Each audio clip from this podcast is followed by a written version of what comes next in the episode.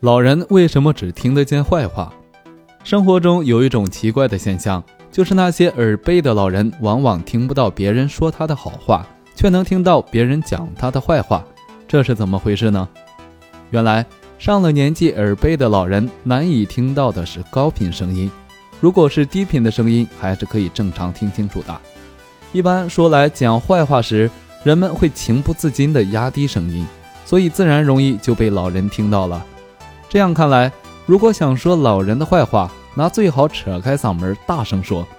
这只是建议，绝非提倡哦。健康人吃了退烧药会有事吗？发烧了，如果身体持续高温，那就需要吃点退烧药了。这种药还真是管用，本来三十九摄氏度的高烧，吃了不久之后就降了下来。那么，如果一个体温正常的人吃了它，体温会不会也下降呢？其实，退烧药并非具有直接降温的功能，它的真正作用在于让人体紊乱的体温调节功能恢复正常。也就是说，将过高的体温降下来的，其实还是人体本身。